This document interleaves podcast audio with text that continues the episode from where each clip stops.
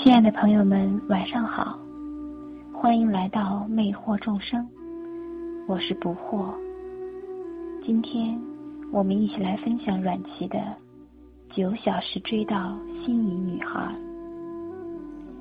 我发现这样一个现象，我称之为“九小时效应”，意思就是当两个人连续单独相处九个小时以上时，彼此之间的心理距离会突然大大拉近。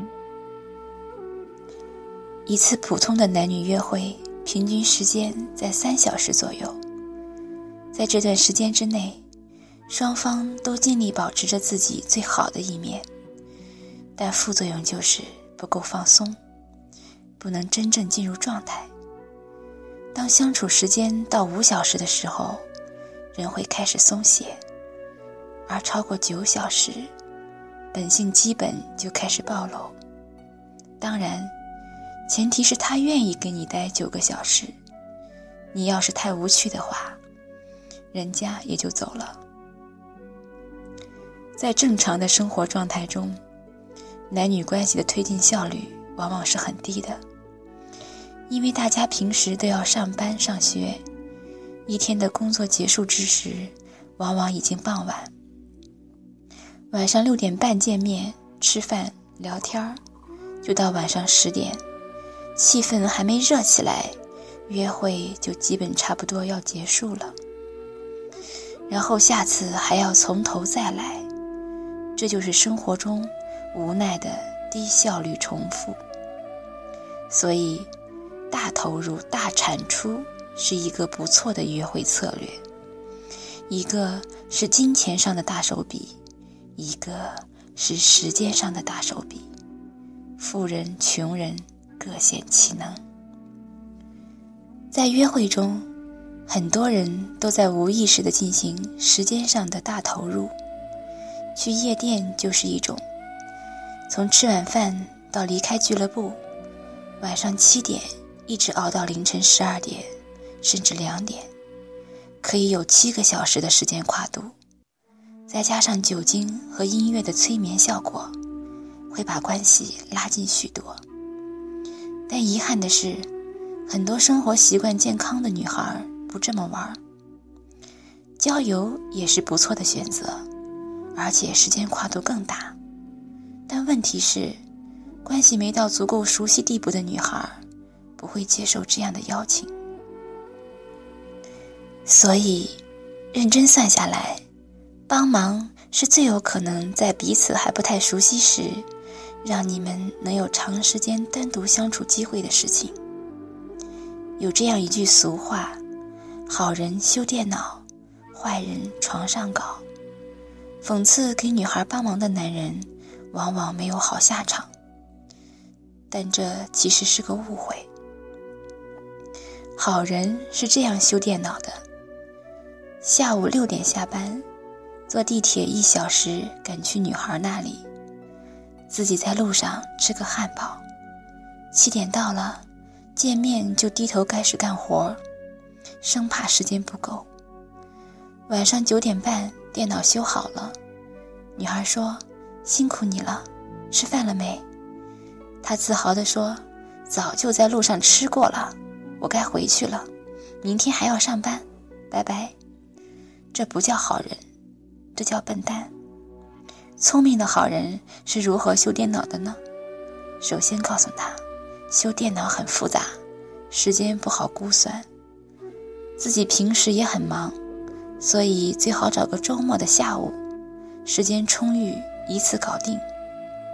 到周六时，提前告诉女孩自己上午要加班，下了班就去找她，这样能保证下午早点开始。等到见了面，再主动请他吃午饭，尽显一下男士风度。午饭优雅的吃上两个小时，其实很正常。吃完之后，找一家咖啡厅。如果是台式机，去他家更好。然后就边修边聊，边聊边修，谈童年，谈人生，谈理想，修他三四个小时。等快七点时，任务圆满完成，他能忍心让你走吗？再说午饭还是你请的呢。这时他基本上是要提出请你吃晚饭的，你就大方的答应下来吧。晚饭吃完，一般也就快十点了，九小时效应开始体现。这么一天耗下来，感觉像在一起过了小半辈子似的。女孩对你的安全感、熟悉感、亲近感都会大幅度增加。时机合适，你甚至可以来个小表白。即使在没有帮忙的时候，跟女孩约会也可以从午饭开始。因为说不准有哪些意外情况，就会延长你们相处的时间。比如，吃完午饭再陪她喝个咖啡，看个电影什么的，耗到下午五六点的时候，路上到处堵车，地铁里全都是人，他其实也没地方可去。晚饭你们就只能又一起吃了。你们已经不是谁在邀请谁。而是一种被命运和缘分安排在一起，同甘共苦的平等感觉，往往气氛也会更加自然，更加生活化。晚饭过后，九小时效应开始发挥作用，一鼓作气的你再散个步、拉个手、表个白什么的，就算女孩还没有准备好接受你，至少也不会因此而怪罪你。这么一天耗下来，谁都会理解，此刻是人性冲动的一次自然流露。男人有，女人说不定也有呢。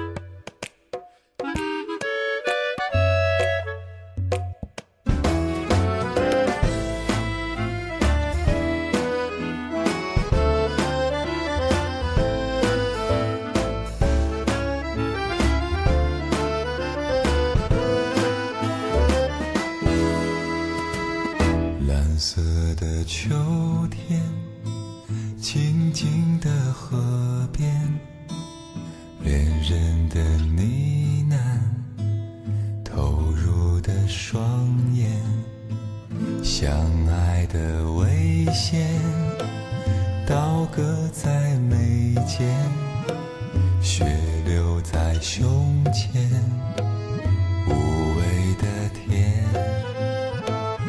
叶塞尼亚，叶塞尼亚，你撕开我的心脏，却不说话。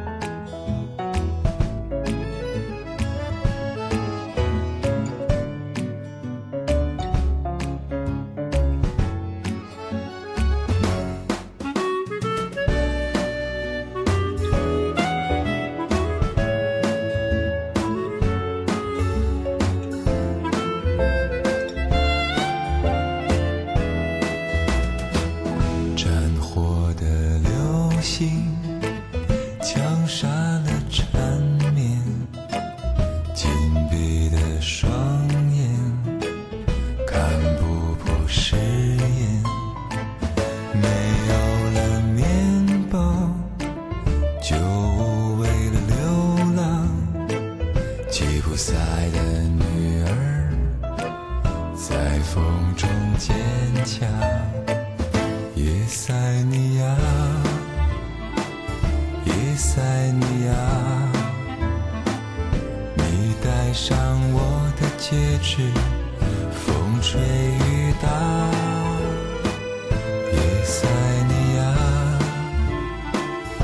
叶塞。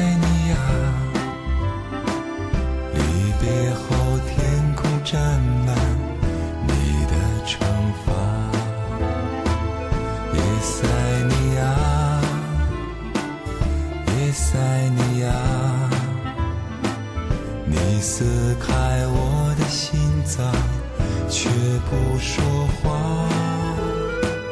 叶塞尼亚叶塞尼亚。我抱紧你的身体装疯扮傻。